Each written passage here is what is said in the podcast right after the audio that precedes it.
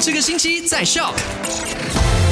九月二十三号星期五，你好，我是 Chris 克里斯 TGIF。明天星期六很开心，对不对？OK，那麦快很准呢，在昨天就跟你分享了三则消息。第一则跟你分享到了，就是我们的沙拉越副总理兼这个沙拉越灾难管理委员会的主席呢，那杜阿马道格拉斯也是说到了，沙拉越灾难管理委员会已经做好准备应对这个东北季候风所带来的暴风还有豪雨的。预计在今年的十二月到明年的一月呢，在这个沙拉越的低洼地区将可能面临这个水灾的，而似乎呢是全沙拉越拥有最多水灾道路中断还有土崩黑区的这省份，所以大家要特别的注意啦。那第二则消息呢，就跟你分享到了，就是今年 iPhone 十四 OK 带来了许多亮点的新功能，不过呢也是会出现很多问题哦。那有什么样的问题呢？相机的镜头出问题啦，还有不断的挑出这一个呃视窗的问题啦，备份资料宕机的问题啦，AirDrop 的问题啦，相机 delay 的问题啦等等的。那这个苹果公司呢，在下周也会